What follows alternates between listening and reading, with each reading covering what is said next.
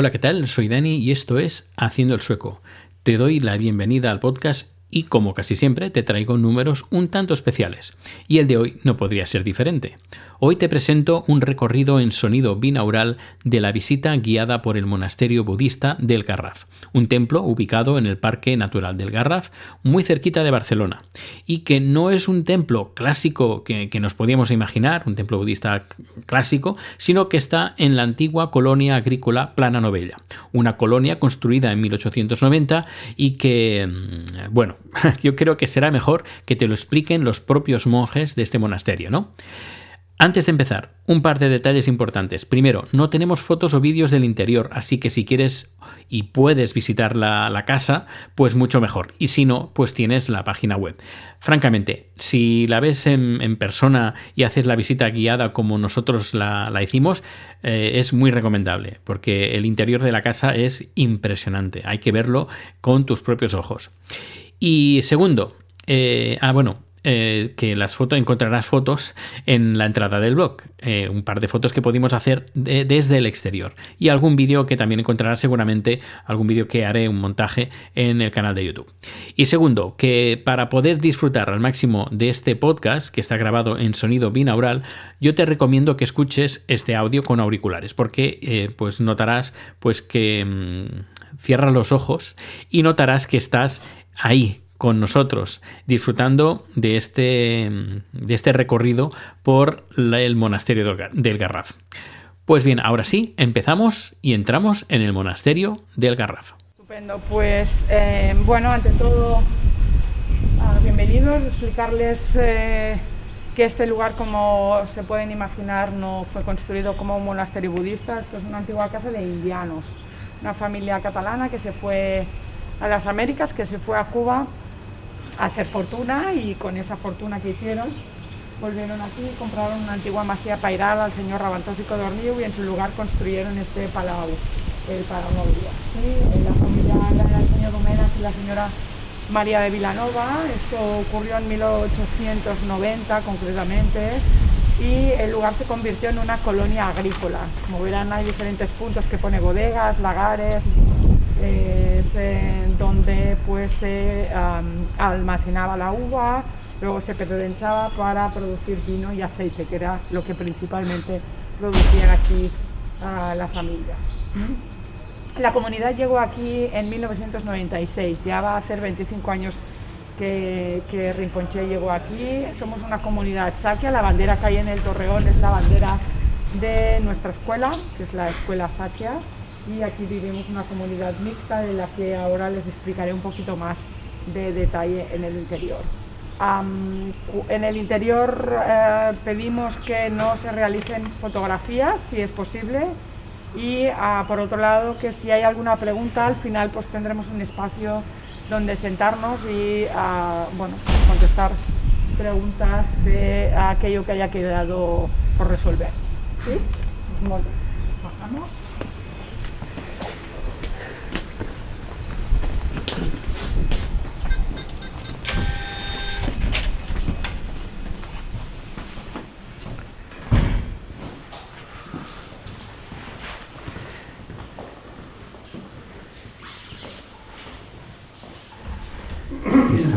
They made milk for a Spanish family in the like 200 years ago. That money they make in Cuba. They pues estamos aquí en el, en el hall de entrada. Este hall de entrada tiene la particularidad o característica de que, aunque parezca mármol y madera, esto está realmente hecho o tallado sobre tiza, ¿de acuerdo?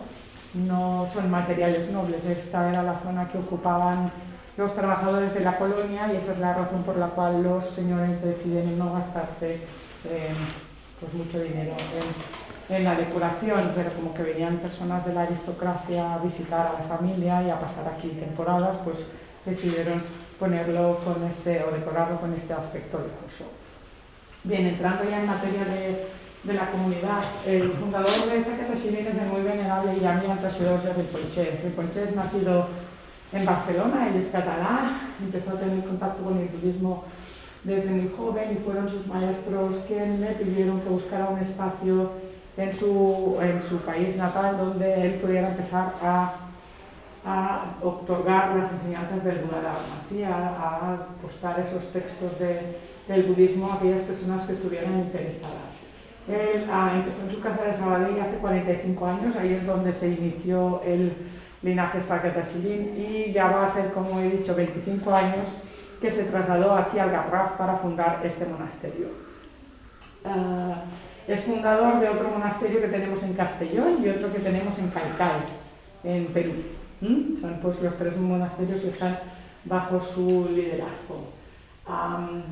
tenemos, por supuesto, una representación de su santidad del Dalai Lama. Su santidad del Dalai Lama es em, eh, bueno, una de las personas que más destaca dentro de lo que es el budismo tibetano. Él es el, concretamente cabeza de la escuela Gelupa, ¿sí? y ah, por otro lado tenemos a su santidad Sakya que es el cabeza de nuestra tradición Sakya, ¿sí? es el cabeza principal de la tradición Sakya, antiguo rey de, de Tibet y pues un, maestro que ha estado aquí en diferentes ocasiones para eh, realizar pues consagraciones y rituales, pues es, eh, esas actividades que hacen los, los maestros dentro de, de, lo que es la, la comunidad. La comunidad de Chile es una comunidad mixta, ¿sí? la componen personas laicas y monjes ordenados. ¿sí? Personas laicas pues, son personas que han decidido pues, tomar las fotos como budistas, ¿sí? pero eh, pues, no tienen eh, los, los, mismos compromisos que tienen los monjes ordenados, que en este caso en Shilin los monjes son eh, lo que se conoce como nakpas o también conocidos como los yogis, que son eh, aquellos monjes que llevan una vida social como cualquier otra persona, pero que al mismo tiempo tienen adquiridos pues, esos compromisos de, de mujer. ¿sí? Se pueden casar, pueden tener hijos, pueden trabajar, tener negocios y ocupar un, eh, un sitio en la sociedad como cualquiera cualquier otra persona, pero al mismo tiempo, como digo, tienen esos eh, compromisos dentro de lo que es la, la comunidad religiosa para pues, realización de rituales y todo este tipo de actividades que se requieren en una comunidad. Ah, bien, antes de, de subir, es, el nombre de Saketashilin quiere decir uh, la isla de los buenos augurios, la isla auspiciosa. Este es el nombre que toman lo, la comunidad pues, cuando llegó aquí en el 96. ¿Sí? Bueno, pues subimos para arriba y seguimos. Es que un despacito.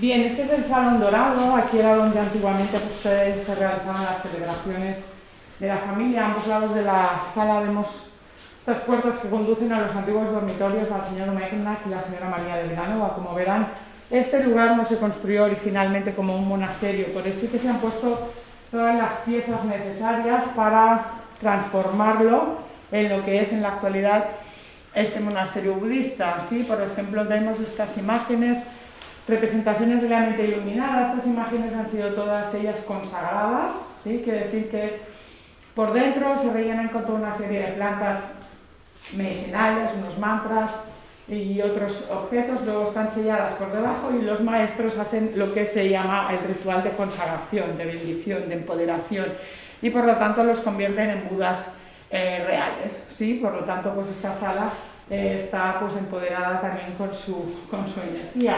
Aquí en medio tenemos esta imagen de Tara Blanca. Esto es una tanca. Las tancas son pinturas pintadas a mano.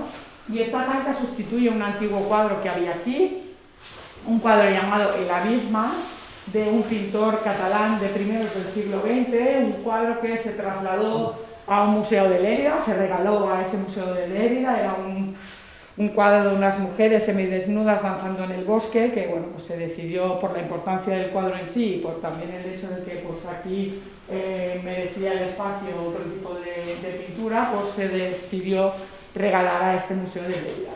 y en su lugar poner esta tanca de tara blanca que su ah, práctica ayuda a, incrementar la vida, la riqueza, la salud también. ¿sí?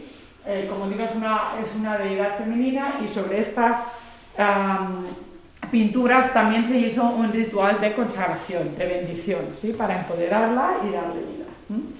Otros elementos que empoderan el lugar como un lugar sagrado son las estupas, ¿sí? las estupas que tenemos en el exterior.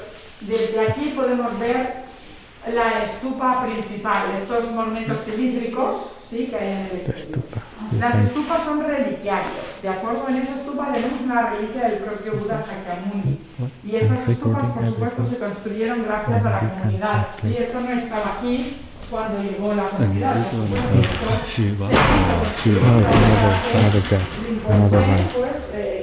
But before was a, a painting when they take the There's a painting with a naked woman. And they take away. Tenemos pues la estufa principal que es de salud en el patio interior donde está la cafetería. Si se han fijado hay una estructura gaudiniana, eso eran los antiguos lavadores, lavaderos del Palau. Y ahí se puso una uh, estupa de sabiduría. Por lo tanto, eh, tenemos la estupa de salud, la estupa de sabiduría y en cada una de las esquinas, si se han fijado, están las antiguas torres de vigilancia, que de hecho tienen ya una formita como de estupa, ¿verdad? Pues se han rellenado para que se conviertan en estupas de verdad. ¿sí? Ahí hay eh, pues estupas con diferentes, o sea, se han rellenado para que tengan diferentes poderes. Por lo tanto, todo esto es el trabajo que se ha ido realizando a lo largo de los años para la transformación del, del lugar, ¿sí? de lo que había sido el Palau Novella en lo que es en la actualidad el, el monasterio budista. Sí, aparte de todas las consagraciones, bendiciones y rituales que se hacen eh, pues, eh, a diario, los uh, rituales, etc. Sorry, uh, this, this one is Siva or Shiva? White Tara. White. It's White Tara. White Tara. Uh -huh. Aquí pueden ver los antiguos baños de la familia.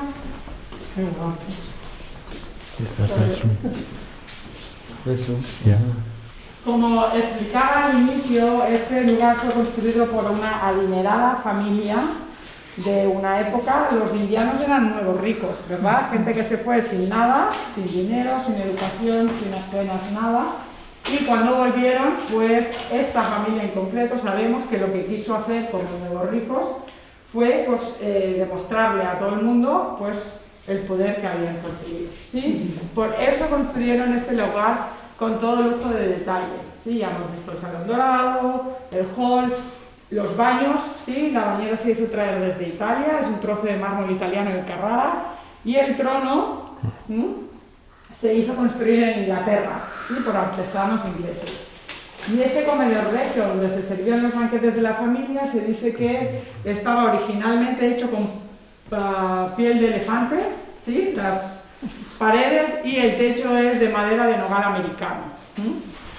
Eh, esta forma de gastarse el dinero más el problema que hubo de la filoxera, que como bien sabrán, pues arruinó muchísimas familias de Cataluña y del sur de Francia, eh, la familia se arruinó. Se sabe que vivieron aquí escasamente seis años y se tuvieron que ir, como se dice vulgarmente, con lo opuesto, ¿sí? embargados él, murió joven de la tristeza de ver lo que había pasado con toda su riqueza y la señora vivió de la caridad en una casa de acogida hasta que se murió en Vilanova. Por lo tanto, pues estas formas o motivaciones que a veces nos da el querer demostrar todo aquello que tenemos, no siempre termina de la mejor de las maneras. Y esto es la leyenda, dijéramos, que podemos leer o, la parte filosófica que podemos sacar de la historia de esta familia. ¿Sí? En todo caso, se fueron, esto fue pasando por diferentes manos hasta que Rinconché, el abad del monasterio, lo compró con su patrimonio personal. Esto es pues una fundación privada, ¿sí? de la que nos financiamos gracias a ustedes y a todas aquellas personas que se acercan al lugar, por lo tanto muchas gracias. Pagamos una hipoteca cada mes, como pasa probablemente en muchas casas, y por lo tanto, pues somos más de lo mismo. ¿sí? En todo caso, además, cuando Rinpoche llegó aquí, esto estaba prácticamente destruido. ¿sí? No solo por el paso de los años, sino porque además en esta zona hubo un fuego que arrasó el parque, llegó hasta aquí, cuando él llegó pues estaba todo prácticamente chamuscado, destruido gran parte del lugar. Esta planta noble la estuvieron restaurando durante más de cinco años personas especialistas en restauración y el resto del lugar lo vamos restaurando a medida que vamos teniendo financiación, ¿sí? para adecuarlo pues, a, a los que vivimos aquí y a las personas que vienen a visitarnos. Bien, esto es como decíamos el comedor regio, donde se celebraban los banquetes de la familia. Aquí detrás tenemos el pasaplatos de, de eh, los, uh, banquetes que se servían. Y estamos en presencia del Buda Sakyamuni, que es el Buda histórico, ¿sí? El, uh, que desde el que parte la enseñanza del budismo, ¿sí? del que se sabe fue nacido como el príncipe Siddhartha Gautama en la India, un ser que estuvo rodeado de gran lujo y confort durante gran parte de su juventud, pero un buen día se dio cuenta de la realidad en la que vivimos todos los seres, que es la realidad del sufrimiento, y dándose cuenta de esta realidad, él decidió buscar una manera de liberarse del sufrimiento. Y habiendo tomado ese compromiso, decidió renunciar a su vida de palacio, su familia, sus hijos, o a su hijo en este caso que tenía y a su vida de lujo y empezaron en esa búsqueda de la liberación, que consiguió a través de la herramienta que hoy día todo el mundo ya conoce, que es la herramienta de la meditación. ¿sí? Esa herramienta es anterior al señor Buda Sakyamuni, él la cogió y la utilizó para poder observar cómo funciona nuestra mente, ¿sí? nuestras emociones aflictivas, pensamientos negativos, todo aquello que constantemente nos aflige. ¿sí? Y, ah, como digo, a través de esta herramienta y tras años de reflexión, de, de, observación de esa mente, él logró subyugar todos estos oscurecimientos y alcanzar lo que se conoce como el estado de Buda, el despierto. Ese es un nombre, dijéramos, que le pusieron, ¿eh? cuando lo vieron, pues un ser de, paz, armonía y, uh, y despojado de todo sufrimiento, pues salió de forma espontánea ese nombre de El Despierto, el Buda. Y a partir de ese momento, la gente a su alrededor le pidió que eh, explicara cómo había sido capaz de despojarse del sufrimiento. Y fue ese el momento en el que el Buda empezó a otorgar sus enseñanzas. Enseñanzas que, por lo tanto, se conocen como el budismo, puesto que parten del señor Buda Sakyamuni. Son en total 84.000 enseñanzas que se entiende que si lo deseamos nos pueden ayudar a librarnos del sufrimiento, ¿sí? igual que Aquí pueden ver alguna fotografía de cómo había sido el lugar en su momento.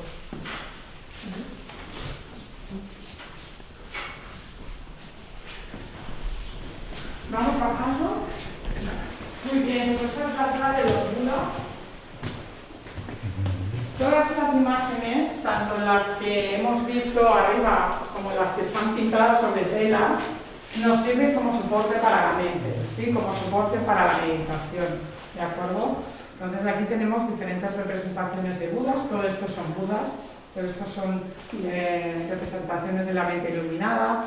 Ahí tenemos cinco Budas que verán que tienen algunas eh, diferencias entre sí. Son los cinco Budas de las cinco familias cinco, que se refiere pues, también a cinco, a cinco poderes, pues, cinco prácticas determinadas. Aquí tenemos a Guru Rinpoche. Guru Rinpoche fue el maestro que introdujo el budismo a los tibetanos. ¿sí? La enseñanza empezó en la India, años más tarde, de hecho siglos más tarde, uno de los reyes de Tibet pidió a uno de los uh, maestros de budismo que viajara hasta Tibet para introducir el budismo a los tibetanos. Y él fue quien hizo esta, esta labor. Eh, pues fue pues uno de los budas más venerados en esa zona de Tíbet. Guru Rinpoche, también conocido como Padmasambhava. Aquí tenemos al Buda Maitreya. El Buda Maitreya es considerado el Buda del futuro.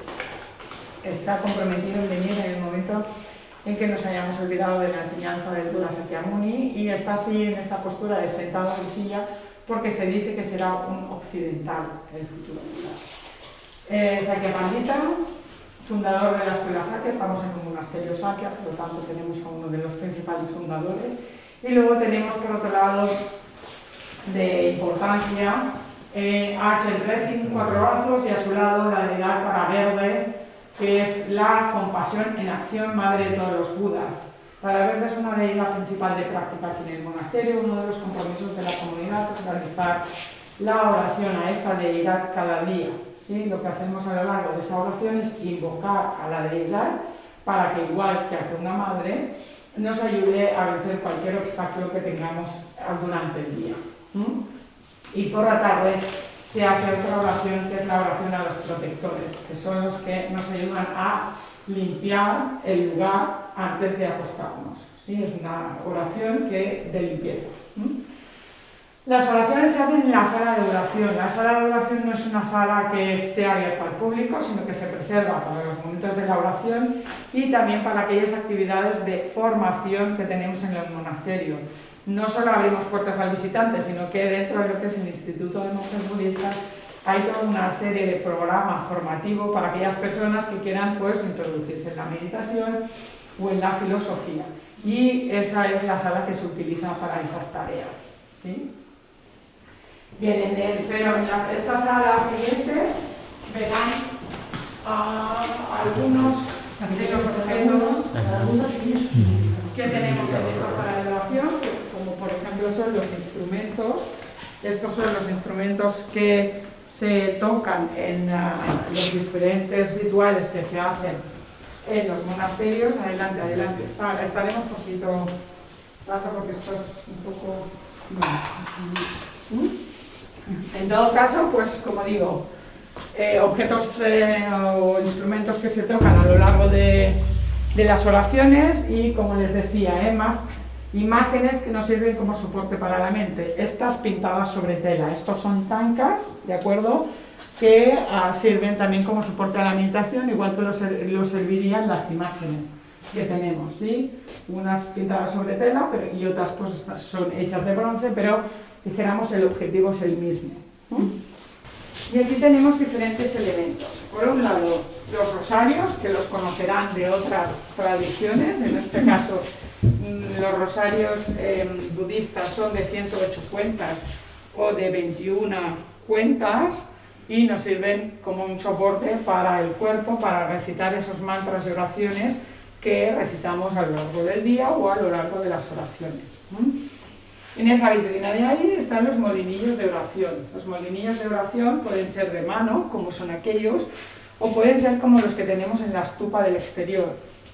Aquí tienen los modelos de estupas que tenemos alrededor del monasterio. Esta es como la que tenemos en el exterior y en el exterior la estupa está eh, circunvalada por 108 molinillos de oración. Los molinillos de oración se entiende que cuando los haces rodar la energía de la oración que hay en el interior se expande hacia el exterior, lo cual representa o es muy meritorio para quien hace volar los molinillos, ¿sí? pero que lo que estás haciendo es poner energía sagrada en marcha.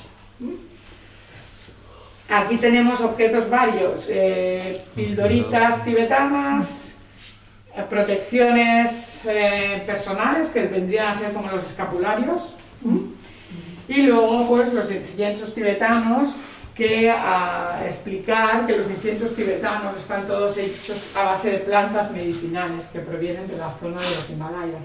Por lo tanto, estos inciensos lo que hacen es purificar los espacios, limpiarlos, puesto que lo que estamos haciendo son quemar plantas medicinales, igual que se hacía en la antigüedad, que quemabas el romero, quemabas el laurel en la casa, ¿eh? pues aquí ya está pues todo, eh, dijéramos, fabricado de forma que sea fácil de quemar.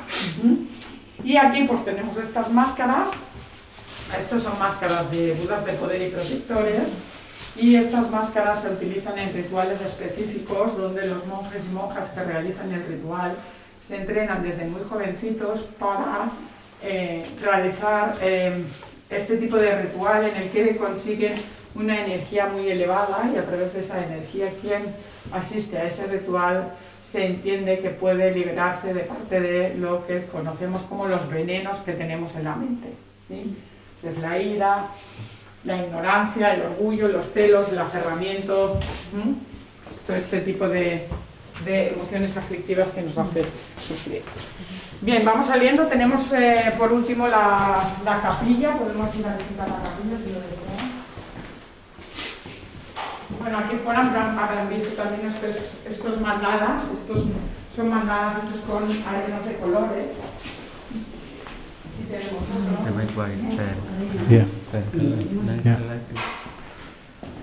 Estos son todos los nombres de los eh, escultores que participaron en, en la construcción del lugar. Hay a destacar el escultor H, que es el mismo que eh, diseñó la estatua de color en Barcelona, y el señor Tomás Icos, que ah, también tiene diferentes edificios emblemáticos en la zona de Barcelona. ¿sí? Y el resto pues, de personas que intervinieron en la construcción del lugar. ¿sí? Es eh, bueno, algo que, que se hacía en aquella época, ¿no? Todas estas placas, Núvies que dice familia nostra. Meva àvia deia Núvies i de Vilanova. Adelante. ¿Se pueden sentar si quieren? Diez minutitos.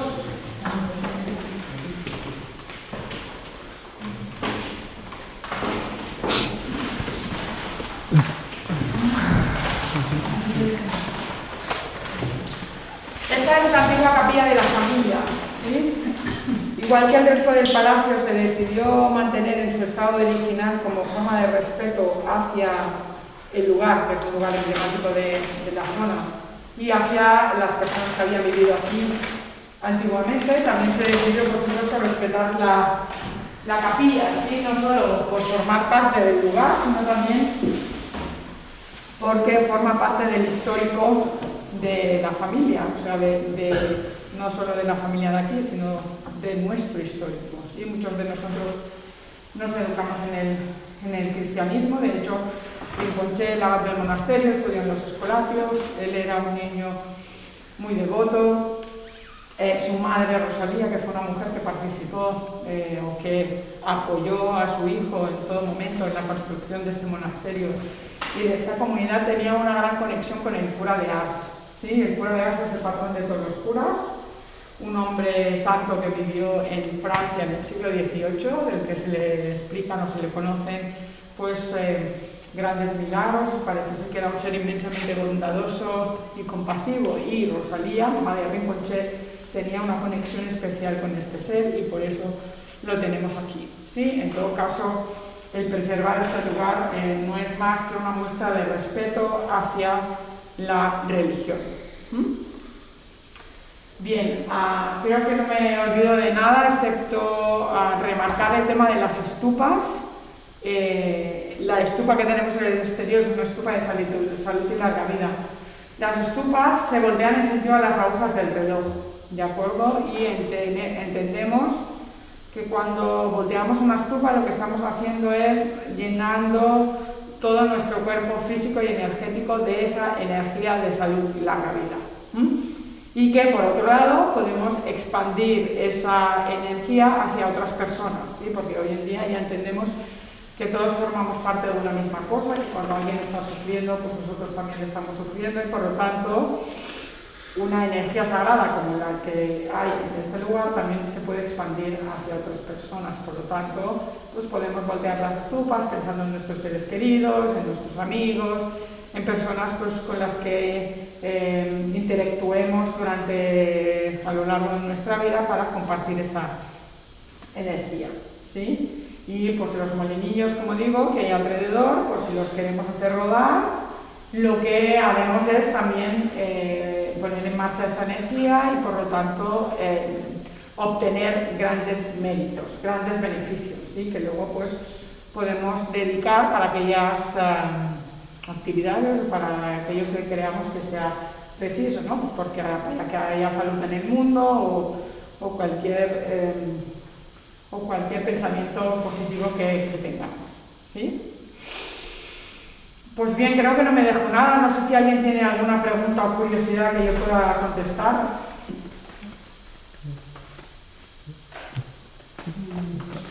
Thank you. Thank you.